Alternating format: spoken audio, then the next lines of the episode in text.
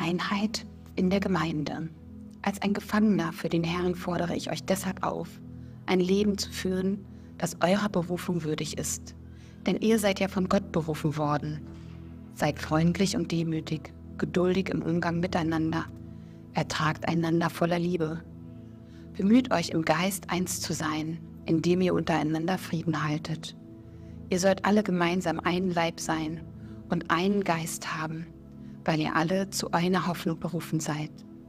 Es gibt nur einen Herrn, einen Glauben, eine Taufe und es gibt auch nur einen Gott und Vater von allen, der über allen steht und durch alle lebt und in uns allen ist. Doch hat jeder von uns seinen Anteil an der Gnade geschenkt bekommen, so wie Christus sie uns geschenkt hat. Deshalb heißt es in der Schrift, er ist in die Höhen hinaufgestiegen und hat Gefangene mit sich geführt und den Menschen Gaben geschenkt. Dass er in die Höhen hinaufstieg, bedeutet aber auch, dass er vorher herabgekommen war.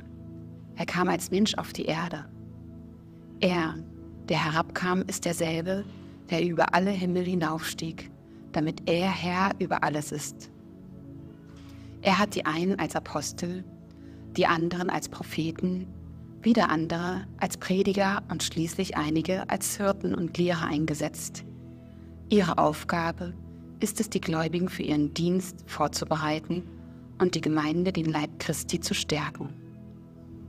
Auf diese Weise sollen wir alle im Glauben eins werden und den Sohn Gottes immer besser kennenlernen, sodass unser Glaube zur vollen Reife gelangt und wir ganz von Christus erfüllt sind. Dann werden wir nicht länger wie Kinder sein und uns ständig von jeder fremden Meinung beeinflussen oder verunsichern lassen, nur weil geschickte Betrüger uns eine Lüge als Wahrheit hinstellen.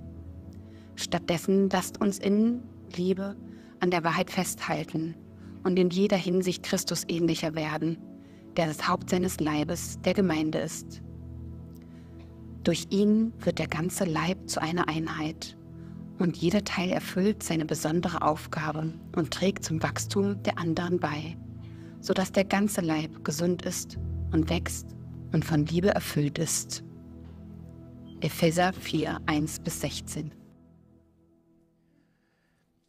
Ich weiß nicht, wie es euch geht mit unserer Monatschallenge, die wir uns am Anfang des Monats gestellt haben. Wir haben gedacht, Epheserbrief hat sechs Kapitel, wir haben sechs Sonntage und die Woche hat sechs Arbeitstage.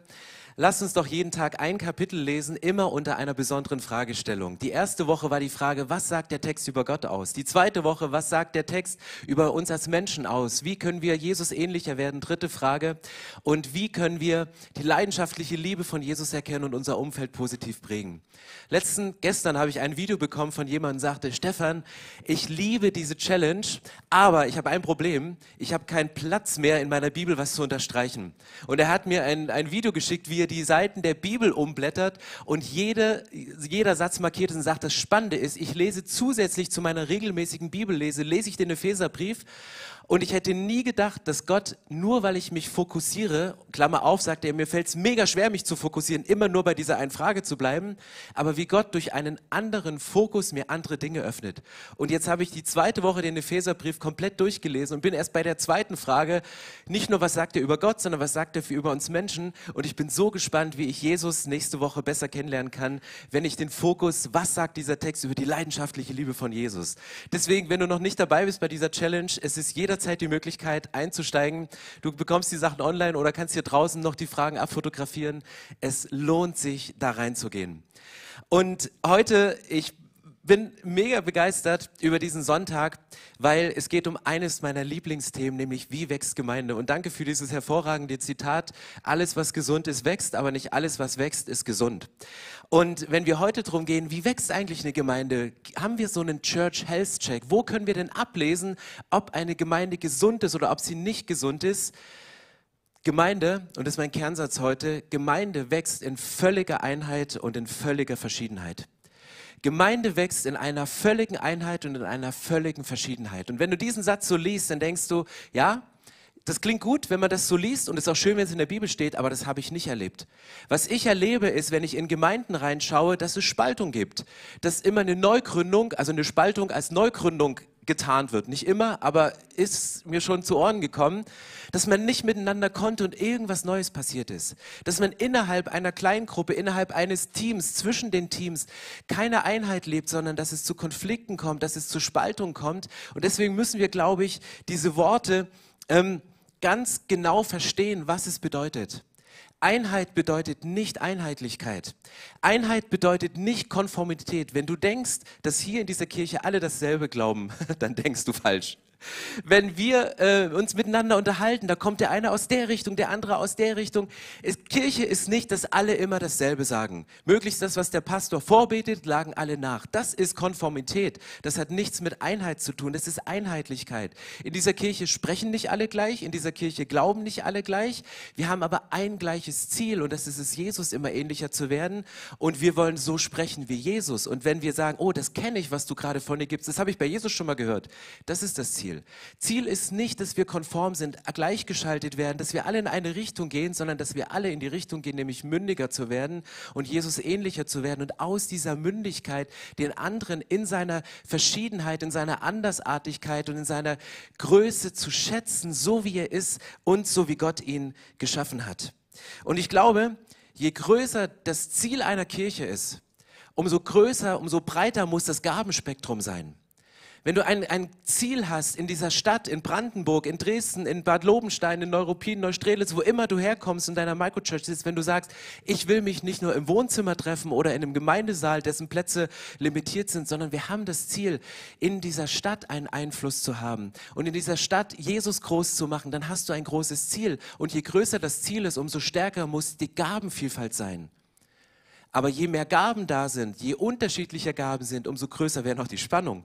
Umso größer wird auch die Herausforderung. Aber ich glaube, und das ist das Ziel, warum ich es liebe, unterschiedliche Gaben zu fördern und Menschen in ihrer Unterschiedlichkeit, in ihrer Andersartigkeit freizusetzen. Ich glaube, je unterschiedlich Menschen sind, umso stärker kann die Einheit sein.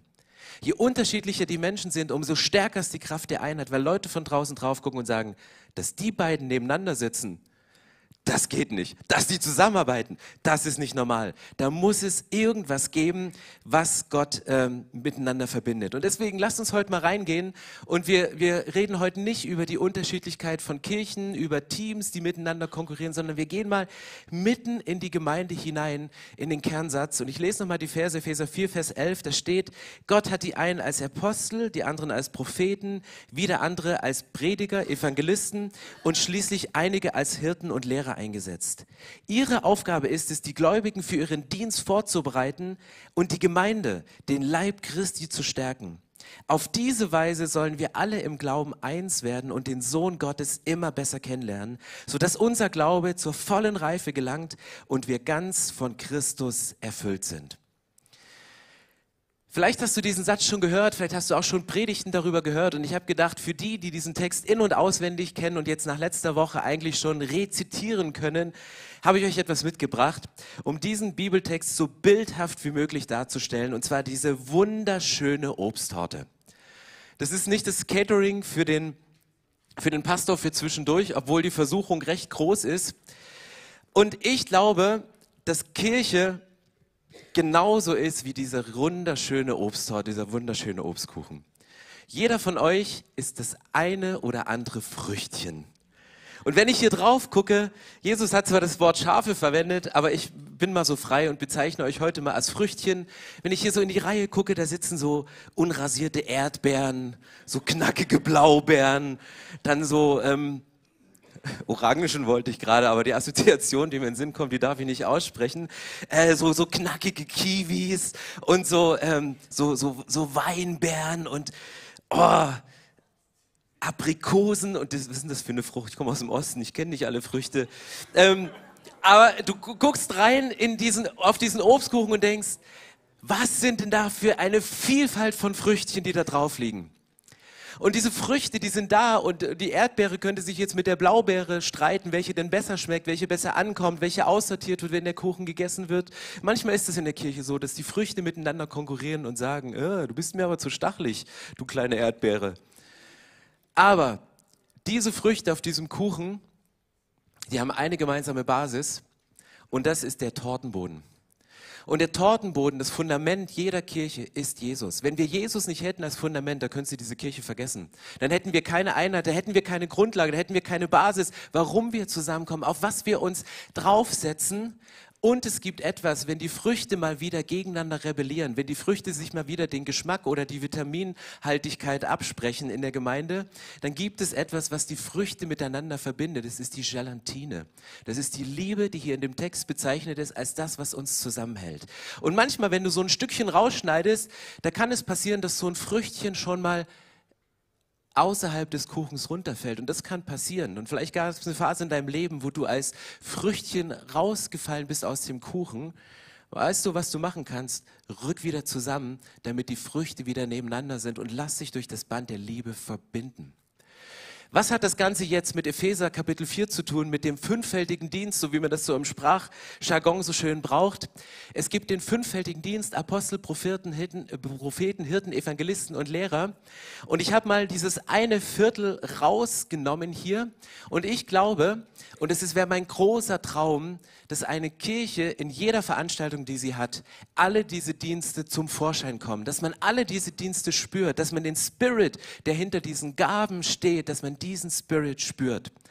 Deswegen, stell dir vor, du kommst in einen Gottesdienst und 25 Prozent, ein Viertel davon sind die Hirten am Werk. Hirten, die sagen, Gemeinschaft ist mir wichtig. Die sagen, hey, Beziehungen sind mir wichtig. Dass du das Gefühl hast, du kommst rein und du wirst gesehen. Wenn wir in jeder Veranstaltung 25 Prozent dieser Anteile haben, wie cool ist das denn?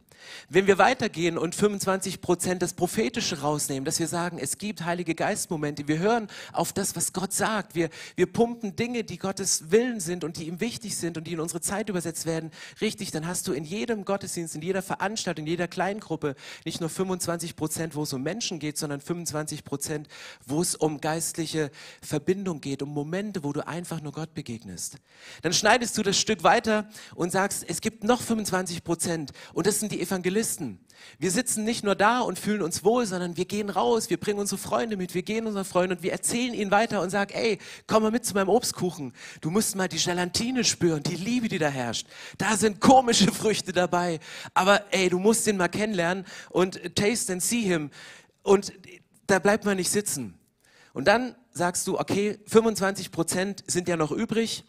Das ist der Lehrer, der dir alles erklärt, warum das passiert, warum das wichtig ist, der dir Dinge aus der Bibel übersetzt. Und jetzt sagst du ja, das klingt sehr schön, Pastor, aber du hast eine Sache vergessen. Da ist doch die Rede vom fünffältigen Dienst und nicht vom vierfältigen Dienst. Was macht denn der Apostel bei der ganzen Sache? Der Apostel sorgt dafür, dass die Stücke alle gleich groß sind. Ein Apostel hat immer die Aufgabe dafür zu sorgen, dass alles ausgewogen in einer Kirche ist, dass es zusammengehalten wird, dass die Vision intern und extern gelebt wird. Und das ist, die, das ist Kirche. Das nenne ich eine gesunde, schmackhafte Kirche. Aber was heißt es jetzt runtergebrochen auf unseren Bibeltext im Epheserbrief? Und ich möchte heute mit euch mal durch die fünf Fragen durchgehen, mit denen wir vor zwei Wochen angestellt haben und diesen Text scannen. Aber ich möchte jeder dieser Fragen einem diesem fünffältigen Dienst zuordnen, weil jeder von euch, in jedem von euch steckt mindestens eine von diesen Begabungen. Jeder von euch hat mindestens eins und lebt für diese 25 Prozent, wenn nicht sogar noch eine zweite Begabung, da ist die Bibel offen. Du musst nicht reinrassig Hirte, reinrassig Evangelist sein. Oft gibt es auch eine, eine Gabenkombination daraus. Und deswegen möchte ich diese fünf Fragen einfach mal zuordnen, weil ich glaube, die erste Frage, was sagt der Text, was sagt Gott in diesem Text über sich, spiegelt das prophetische Momentum wider. Propheten sind immer Querdenker. Wenn du ein Prophet bist, schlägst du den Bibeltext auf und dann liest du den Bibeltext immer mit diesem Fokus, was sagt der Text über Gott? Weil Propheten machen nichts anderes, als die ganze Zeit mit dem Kopf über den Wolken zu sein und das, was sie bei Gott sehen, in die Welt der Menschen zu übersetzen. Sie bekommen Prophetien, sie bekommen Bilder, sie bekommen Eindrücke und, und sie, sie lieben es, den Herzschlag Gottes zu spüren. Propheten sind die, die oft mit den Hirten, die er so für Harmonie und es läuft alles zusammen, ähm, versuchen die Gemeinde zusammenzuhalten. Die beiden, die liegen oft im Clinch miteinander. Das sind so die benachbarten Kirchen, weil, weil irgendwie sind Propheten auch so, manchmal so ein bisschen unangenehm, weil sie Dinge ansprechen. Alles das, was in einer Kirche unter den Teppich gekehrt wird, wird von den Propheten wieder rausgeholt weil Gott sagt, hey, heb mal den Teppich hoch. Da gibt's noch eine unsichtbare Welt. Und sie gucken da rein. Und das schätze ich so an Propheten. Und Propheten, die Querdenker, sie braucht es. Und ein Prophet wird diesen Text immer lesen und sagen, was sagt dieser Text über Gott? Was offenbart er uns über Gott? Propheten nehmen das, was Gott zeigt und übersetzen es in deine Welt, in deinen Alltag, in deine Situation hinein. Und wenn Propheten jetzt diesen Bibeltext Epheser Kapitel 4 lesen, dann werden sie sagen, Gott schenkt Gaben. Und dann werden sie sagen, okay, was sind das denn für Gaben? Wie kann ich diese Gaben leben? Und wie können wir diese Gaben, die nicht von dieser Welt sind, wie können wir die etablieren in dieser Kirche? Wo geben wir Raum? Wo können wir das üben, diese Gaben auszuleben? Und wenn Sie lesen, dass, dass Gaben von Gott gegeben sind, dann denken Sie wahrscheinlich an so einen Rosinenbomber Deluxe. Weißt du, der kommt so über Berlin geflogen und über Tempelhof wirft er dann so Süßigkeiten und Kehrpakete und geistliche Nahrung ab und, und jeder bekommt das. Aber Gaben, die Gott gibt, sind nicht materiell, sie sind immer multiplizierend. Wenn Gott eine Gabe gibt, dann ist sie selten nur materiell. Kann auch sein, schließe ich nicht aus, aber sie sind immer multiplizierend. Gott gibt dir etwas. Was steht hier in diesem Text? In dem Text steht, dass Gott diese Begabung gegeben hat, damit du die anderen fit machst, die anderen zurüstest, die anderen ausrüstest, um in ihren Begabung zu leben. Hier geht es nicht darum, dass du als Hirte, Evangelist, Lehrer, Prophet sagst, hey, so bin ich und werde du so wie ich, sondern ich helfe dir so zu werden wie Jesus. Es geht nicht darum, dass jeder so wird, wie du bist, sondern dass du anderen hilfst, so zu werden wie Jesus, in seiner Begabung, in seiner Einzigartigkeit, in seiner Andersartigkeit, in seinem Verlangen, Jesus ähnlicher zu werden und seinen Platz zu finden in dieser Kirche, seine Rolle zu finden, seine Begabung zu finden, durch die, durch die Liebe Dinge auszuhalten, die Spannung in einer Kirche sind. Und Propheten sprechen das auf eine übernatürliche Art und Weise immer wieder rein. Die zweite Frage, was sagt der Text über mich als Mensch? Das ist eine typische Hirtenfrage. Ein Hirte wird diesen Text immer lesen als Klimapfleger. Er wird immer sagen, wie ist die Atmosphäre? Wie können wir zusammen sein? Hirten haben immer, sie sehen nie Projekte, sondern immer nur Gesichter. Und das finde ich so cool. Ich bin vorhin beim Barteam vorbeigegangen. Übrigens, heute ist nicht Muttertag, falls ihr euch schon gewundert habt. Also, weil es sind nur Männer an der Bar. Äh, es ist meistens nur so am Muttertag bei uns. Ähm, aber heute hat eine Kleingruppe gesagt, hey, es gibt niemanden, der an der Bar ist, deswegen werden wir als Kleingruppe heute die Bar schmeißen. Und dann bin ich zufällig vorbeigegangen, als sie ihr Briefing hatten und dafür gebetet haben, dass der Kaffee auch gut schmeckt und so. Keine Ahnung, worüber ihr betet. Aber dann sagte jemand, und ich habe gedacht, Alter, du bist voll der Hirte, hat gesagt, wisst ihr was, wenn ich heute an der Bahn Kaffee ausschenke und es kommt eine Person, dann will ich ihr ins Gesicht schauen, dann will ich mit dir reden. Und mir ist völlig egal, wie lang die Schlange ist. Der Einzelne ist wichtig. Und ich dachte, wie cool ist das denn? Dann kann die Kaffeemaschine auch mal stehen, dann kann es auch mal dauern, aber der Einzelne ist wichtig. Und das ist das Typische von Hirten. Sie sehen immer Menschen, sie gehen rein in die Situation und sie sagen, mir ist der Mensch wichtiger als irgendwelche Projekte und Strategien und irgendwas. Es geht um die Atmosphäre. Hirten setzen sich eins zu eins mit Leuten hin und wenn ein Hirte ein Schaf sieht, dem es nicht gut geht, ein Schaf, was auf, auf Abwägen ist, wenn ein Hirte ein Früchtchen sieht, was am Rand des Kuchens runter zu purzeln droht, ist er sofort da und er setzt sich mit dir hin und er spricht mit dir. Seelsorger, Menschen, die ins Mentoring, ins Coaching gehen, sind Hirten, weil sie sagen, hey, uns ist der Mensch wichtiger als die Organisation und wir wollen zusammenbleiben und wir halten zusammen und ich sorge dafür, dass wir ein Klima von Gemeinschaft haben, dass sich jeder gesehen fühlt, dass sich jeder gewertschätzt fühlt und deswegen sind Hirten so mega wichtig. Wenn es über außergemeindliche Aktivitäten geht, sagt der Hirte, außergemeindliche oder übergemeindliche Aktivitäten, die sind alle fakultativ. Kann man machen, muss man nicht. Hirten werden immer nach innen arbeiten, die werden immer in die Gemeinde arbeiten. Während die Evangelisten und Propheten irgendwie rausgehen und zu überregionalen Konferenzen tingeln, dann sagt der Hirte, wir bleiben hier. Last Schaf Sitting. Genau.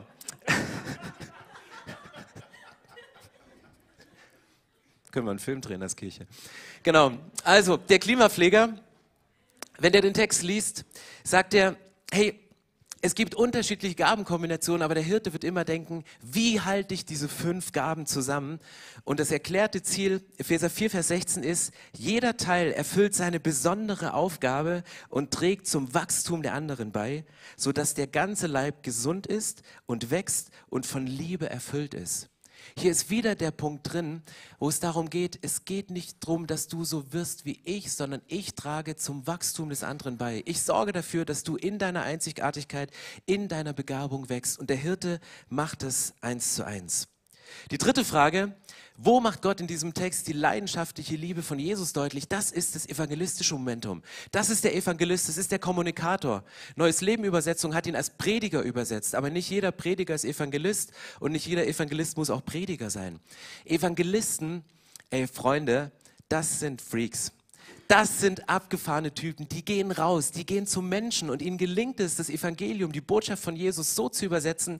Wenn sie einen Handwerker vor sich sitzen haben, dann erklären sie das mit Holz und Nägeln und mit Schrauben. Und wenn es ein Politiker ist, dann haben sie andere Beispiele und sie gehen oft in Situationen hinein, weil sie lieben es, von Menschen zu gehen. Und Evangelisten rütteln die Kirche auch immer auf und sagen, hey, wisst ihr was? Es gibt außerhalb der Church Bubble, gibt es draußen noch eine Welt. Und es sind Menschen, die verloren gehen, wenn sie Jesus nicht kennenlernen. Das sind Menschen, die unter Sünde leiden, die Nöte haben, die ihre Lasten alleine tragen, die nicht wissen, dass Jesus ihnen die Lasten abnimmt. Und diese Menschen sind wichtig für uns als Kirche. Lasst uns hingehen zu ihnen, lasst sie uns reinholen und lasst uns wieder rausgehen. Und Evangelisten werden die ganze Zeit schön rühren in einer Kirche, damit die Hirten ja nicht zur Ruhe kommen, sondern sie werden Leute reinbringen, dass die Hirten wieder was zu tun haben. Und deswegen gehen Evangelisten raus. Ich war gestern in Waren-Müritz zu einem Forum für missionarische Möglichkeiten. Und man sagt ja so, unsere amerikanischen Freunde haben Mecklenburg, Brandenburg, Mecklenburg-Vorpommern, eigentlich ganz Ostdeutschland als most ungodly place on earth äh, in gewissen Statistiken bezeichnet. Und der Raum, der Bürgersaal von Waren, der größte Saal, den man kriegen konnte, der war voll mit gläubigen Christen, die dort waren, sagen, wir haben ein Herz für die Region. Wir bleiben hier, weil uns die Menschen am Herzen liegen. Und im Laufe des Tages habe ich festgestellt, dass ich nicht nur norddeutsche Dialekte höre, sondern die einen schwäbeln, die anderen sprechen Schweizerdeutsch. Und am Tisch saß ich mit jemandem, äh, einem Pärchen, Sag ich, ja, wo kommt ihr denn her? Sagt er, ich komme aus der Schweiz. Und ich so, wo kommst du her? Ja, ich komme aus Alaska. Und nein, ich wohne nicht in einem Iglo und ich bin auch nicht mit einem Elch zur Schule gefahren. Ich komme aus Alaska, aber Gott hat mir gezeigt, ich soll nach Mecklenburg ziehen, um hier Gemeinden zu gründen. Das heißt, Gott mobilisiert gerade weltweit Leute, um in ein most ungodly place on earth zu gehen. Und das sind die Evangelisten. Gestern saßen nur Menschen mit einem evangelistischen Herzen und haben gesagt, egal was die Leute über diese Region sagen, Gott ist stärker und Gott kann den Boden furchen, durchpflügen und wir gehen da rein. Und sie haben das auf eine krasse Art und Weise gelebt. Die vierte Frage ist, wie hilft Gott mir durch diesen Text Jesus ähnlicher zu werden? Das ist für mich das lehrhafte Moment. Der Lehrer ist quasi der Fundamentleger.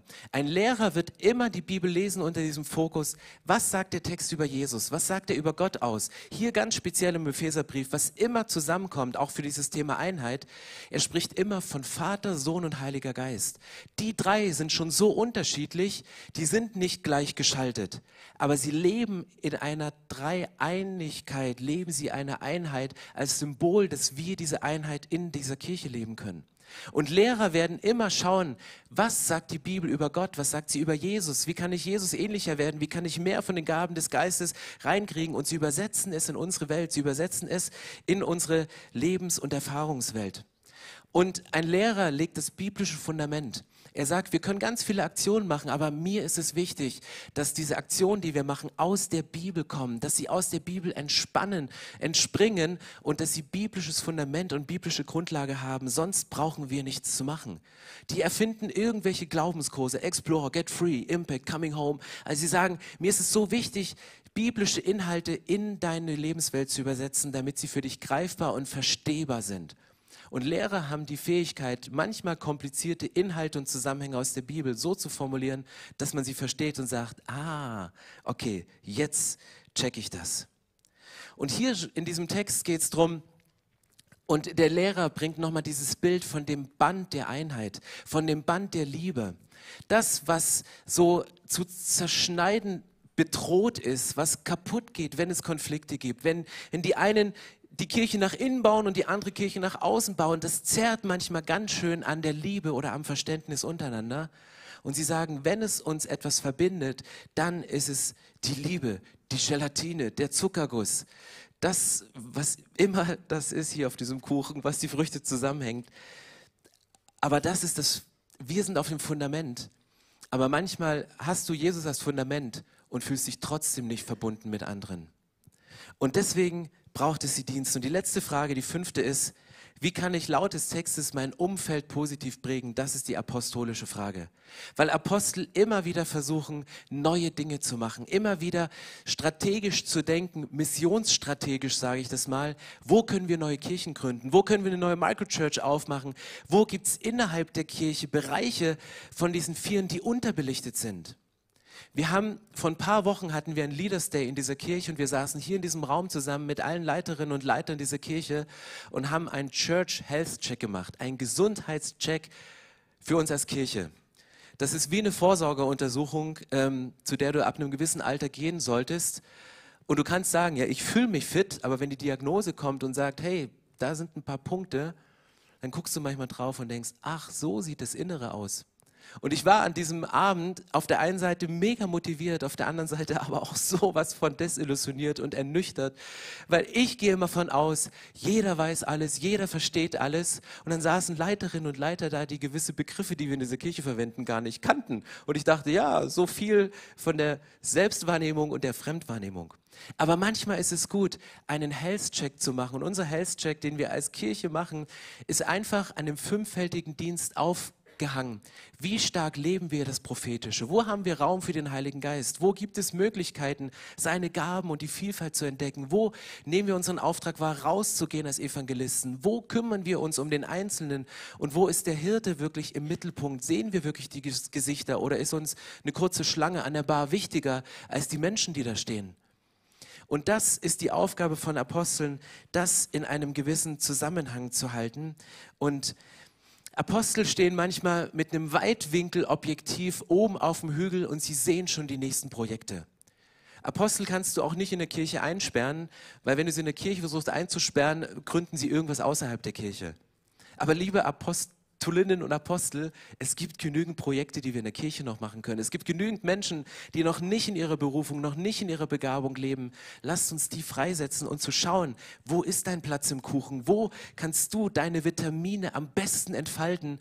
Wo musst du noch das Fundament besser kennenlernen als Lehrer und zu sagen, hey, du brauchst noch ein bisschen Fundament, um das auszuhalten, was später auf dich zukommt. Was ist das Ziel von einer gesunden Gemeinde? Wie wächst deine Gemeinde? Das war die Einstiegsfrage. Epheser 4, Vers 16. Durch ihn wird der ganze Leib zu einer Einheit. Durch Jesus wird die ganze Kirche zu einer Einheit. Durch den Tortenboden, durch die Grundlage, durch das Fundament wird die Kirche zu einer Einheit. Und jeder Teil erfüllt seine besondere Aufgabe. Jeder in seiner Andersartigkeit, jeder hat eine besondere, eine einzigartige, eine andersartige Aufgabe und er lebt diese Aufgabe und er darf sie leben und wir fördern ihn in seiner Andersartigkeit, die sich fokussiert, weil wir uns beim Kreuz und bei Jesus wieder treffen und trägt zum Wachstum der anderen bei, sodass der ganze Leib gesund ist und wächst und von Liebe erfüllt ist. Hey, das Ziel einer Kirche ist nicht, dass ich möglichst wachse, sondern dass ich mit meiner Begabung dazu beitrage, dass der andere wachsen kann. Eine Gemeinde wächst nur so stark, wie jeder Einzelne bereit ist, den anderen in seinem andersartigen Wachstum zu fördern und zu stärken. Unsere Gemeinde kann nur stark werden, wenn ich anfange und sage, das ist meine Begabung. Ich weiß, dass ich diese Begabung habe, aber ich sehe 4 mal 25 Prozent. Und wenn die 4 mal 25 Prozent werden, dann haben wir eine 100 Prozent gesunde Kirche. Weil wir dann sehen, das ist deine Begabung, geh in diese Richtung und ich fördere dich. Und das ist deine Begabung, geh in die Richtung und ich werde dich fördern, was das Zeug hält.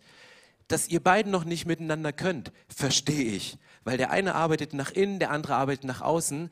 Aber lasst uns da mal hingehen und wir setzen uns mal an einen Tisch und wir versuchen mal zu verstehen, warum dein Herz so tickt, warum dein Herz dafür schlägt und warum dir das wichtig ist. Und dafür brauchst du dieses Band der Liebe. Brauchst du diese Verbindung zu sagen, hey, ich verstehe dich gerade nicht. Du bist ein Freak. Du bist ein Bremser. Das sind die Worte, die wir oft gebrauchen, aber die reißen Wunden auf. Und es gibt so viele Wunden, im Reich Gottes, die aufgerissen worden sind, weil wir Menschen nicht in Einheit gelebt haben, weil wir Menschen uns innerhalb einer Kirche schon gegenseitig bekämpft haben, weil wir dachten, der eine Dienst ist wichtiger als der andere Dienst. Wir lesen dieselbe Bibel, aber legen sie so unterschiedlich aus und dann reißen wir uns gegenseitig offene Wunden. Und es gibt nur einen, der diese Wunden heilen kann und das ist Jesus. Aber wir können in einer Kirche einen Schutzraum schaffen, damit Menschen ihre Wunden zeigen können. Weil nur das, was du zeigst, kann Gott auch heilen. Als der Mann mit dem verkrüppelten Arm zu Jesus kam, hat Jesus gesagt, streck deinen Arm aus. Das, was er versucht hat zu verbergen, sagt Jesus, streck es aus, zeig es, bring es an die Öffentlichkeit. Und er wusste, ich bin umgeben von Leuten, ich bin umgeben von diesem Band der Liebe, ich bin getragen von Jesus. Vielleicht habe ich ein bisschen Angst vor der Himbeere oder vor der Orange oder vor der Apfelsine, die da drauf liegt. Aber ich weiß, das Band der Liebe, das verbindet uns und hier ist ein Schutzraum, dass ich meine Wunden zeigen kann, damit die Liebe diese Wunde wieder heil machen kann. Und ich möchte gerne ein Gebet sprechen anhand unserer vier Symbole, dass Jesus heute mit einem heilenden Moment kommt und uns als Kirche mit dem Band der Liebe wieder verbindet. Ob du hier im Raum bist, ob du eine Microchurch leitest, ob du einen Podcast jetzt irgendwie im Auto schaust. Ich glaube, wir kennen diesen Schmerz von Trennung, von Spaltung und von Zerbruch, der genau das Gegenteil ist von Einheit. Und Jesus sagt, das Band der Liebe in den vier Symbolen, das allererste sagt, ich liebe dich über alles, deswegen komme ich auf diese Erde, deswegen gebe ich das Liebste. Und um dir meine Liebe auszudrücken, muss ich das Liebste geben, was ich habe, und das ist Jesus. Und die leidenschaftliche Liebe von Gott wird deutlich, dass Jesus sagt, ich komme auf diese Erde und ich, ich schaue mir all diese Sachen an. Ich schaue mir all die Sachen an, wo Früchte vom, vom Kuchen runtergefallen sind, wo Früchte verfault sind, wo du in eine Frucht gebissen hast und dachtest so, boah, das ist aber eklig. Vielleicht hast du einen Christen getroffen, der Jesus nicht in der Art wiedergespiegelt hat, wie Jesus es sich gerne wünscht. Bitte mach keine Rückschlüsse auf Jesus. Da ist ein Mensch, der kämpft mit verschiedenen Dingen und der genauso auf einer geistlichen Reise ist wie du und Jesus immer besser kennenlernen möchte und immer ähnlicher werden kann. Du kannst diese Person ausspeien, du kannst sie ausspucken und sagen, mit dir verbringe ich keine Zeit oder kannst sagen, hey, ich bin schon gewachsen im Glauben und ich helfe dir, damit du reifen kannst. Ich helfe dir, damit du aufblühen kannst. Ich helfe dir, damit du wachsen kannst und damit du deinen Platz in diesem Kuchen wieder findest, verbunden mit Jesus und verbunden durch die Liebe mit den anderen Menschen. Und deswegen kam Jesus auf die Erde und ist am Kreuz gestorben. Und das ist so ein krasser Preis. Jemanden zu sagen, ey, ich bin bereit, mich zu opfern für dich, alles zu geben. Und ein Opfer zu geben für etwas zu investieren, für was Positives, das kann ich noch nachvollziehen. Aber etwas zu opfern, etwas zu investieren und sich zu geben für nur Mist der Menschheit, das braucht wirklich Größe und das braucht Liebe. Und Jesus sagt, der Anker ist das, was uns verbindet, nämlich das ist der Fokus auf die Ewigkeit. Das, was nach dem Leben hier auf dieser Erde kommt, nämlich eine Ewigkeit mit Jesus. Dort werden wir völlige Einheit haben. Wenn wir einmal der, in der Ewigkeit sind, dann werden wir auf unseren Gemeindekuchen runtergucken und sagen, ach, so hattest du das gemeint, Jesus. Deswegen saß das Früchtchen jeden Sonntag neben mir. Ich fand die ziemlich schräg, aber jetzt check ich das. Aber Jesus sagt, Gewisse Dinge werden wir erst in der Ewigkeit verstehen. Ganz ehrlich, ich habe Fragen, die ich gerne Jesus und Paulus und manchen Mitgeschwistern stellen möchte, wo ich sage, ich bin mal so gespannt. Aber ich glaube, wir können vieles auch schon hier auf dieser Erde klären, wenn wir nicht gegeneinander kämpfen, sondern miteinander für das große Ziel. Und ich möchte gerne dafür beten, dass Jesus uns heute im vollen Bewusstsein, dass Gott uns eine Einheit schenkt in dieser Kirche, die aber genauso durch die Vielfalt gelebt wird und noch stärker zum Ausdruck kommt, je größer wir eine Vielfalt zulassen und die Andersartigkeit des anderen schätzen und ihn darin fördern und ihn darin wachsen lassen. Lasst uns aufstehen und ich möchte dieses Gebet sprechen.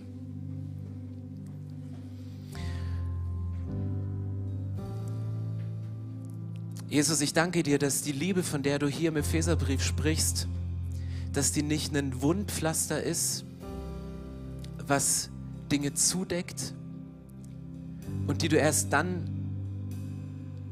aus dem geistlichen Erste-Hilfe-Kasten rausnimmst, wenn die Wunde aufklafft, sondern dass dein Plan für deine Kirche dein Ursprungsgedanke war. Dass du gesagt hast, ich schicke meinen Sohn Jesus auf diese Erde, um Verletzung innerhalb der Kirche, um Sünden innerhalb der Kirche, um Schuld innerhalb der Kirche aufzudecken durch deine Propheten, dass sie die Dinge ans Licht bringen, dass sie den Teppich hochheben und sagen, hey, lass uns daran gehen. Ich danke dir, dass wir Hirten in dieser Kirche haben, die für das geistliche Klima sorgen und sagen, Menschen sind wichtiger als Gebäude, Menschen sind wichtiger als Projekte. Es geht um Menschen, die in Beziehung zueinander und zu dir leben. Ich danke dir, dass wir Lehrer haben, die Dinge übersetzen in unsere Welt, dass wir sie verstehen. Ich danke dir, dass wir Evangelisten haben, die, die rühren in dieser Kirche und sagen, lasst uns nicht damit zufrieden geben, ein zusammenzukommen, sondern rauszugehen und Menschen von dir zu erzählen, damit sie Frieden mit dir schließen können. Und ich danke dir für apostolisch begabte Männer und Frauen, die dafür sorgen, dass die Stücke gleichmäßig verteilt sind. Und Jesus, du hast alles in Einheit gelebt und Vater, Sohn und Heiliger Geist, ihr drei, ihr lebt diese Einheit, die wir uns wünschen für unsere Kirche. Und diese Einheit ist nur möglich, um die trennende Schuld, die trennenden Verletzungen, die trennenden Wunden, die entstanden sind durch dein Kreuz, Jesus, und dass du gegangen bist, zu heilen und wieder in Ordnung zu bringen. Und deswegen bete ich heute ganz speziell um eine Atmosphäre der Heilung, wo wir bereit sind, über Wunden zu sprechen, die innerhalb und außerhalb und zwischen Gemeinden entstanden sind. Wir legen dir diese Wunden hin und bitten dich, Jesus, dass du sie heilst durch das, was du am Kreuz für uns gemacht hast. Und wir möchten unser Leben, unsere Kirche, unsere Dienste, unsere Werke, die wir haben, möchten wir nicht nur irdisch denken, sondern immer von einer Perspektive der Ewigkeit. Wir möchten diesen Kuchen der Gemeinde nicht von unten anschauen und sagen, ich ne, sehe nur Mehl, sondern wir möchten von einer göttlichen Perspektive, von einer Ewigkeitsperspektive draufschauen und sagen, ich sehe da nicht nur das Früchtchen, was neben mir sitzt und vielleicht ein bisschen stachelig im Moment sich gerade anfühlt, sondern ich sehe die Vielfalt. Und ich sehe in dieser Vielfalt, dass du dich widerspiegelst. Und ich sehe in dieser Vielfalt, dass du dich zeigst auf dieser Erde. Ich sehe aber auch, was für eine krasse Einheit entstehen kann, wenn diese Vielfalt zusammengefügt wird durch das Band deiner Liebe. Wenn diese Vielfalt zu einer Einheit gemacht wird, weil wir sagen, wir fühlen uns verbunden, wir sitzen gemeinsam auf dem Fundament. Jesus, wir sind hier als Kirche und wir möchten dich groß machen, weil du bist unser Fundament. Auf dir ruhen wir. Bei dir können wir uns ausruhen. Bei dir kommen wir an. Und ich danke dir, dass es in dieser Kirche nicht in erster Linie nur um Menschen geht, auch wenn sie wichtig sind, sondern in allererster Linie um dich und das, was du am Kreuz für uns getan hast. Und wir möchten uns committen, dem anderen dabei zu helfen, dir ähnlicher zu werden. Amen.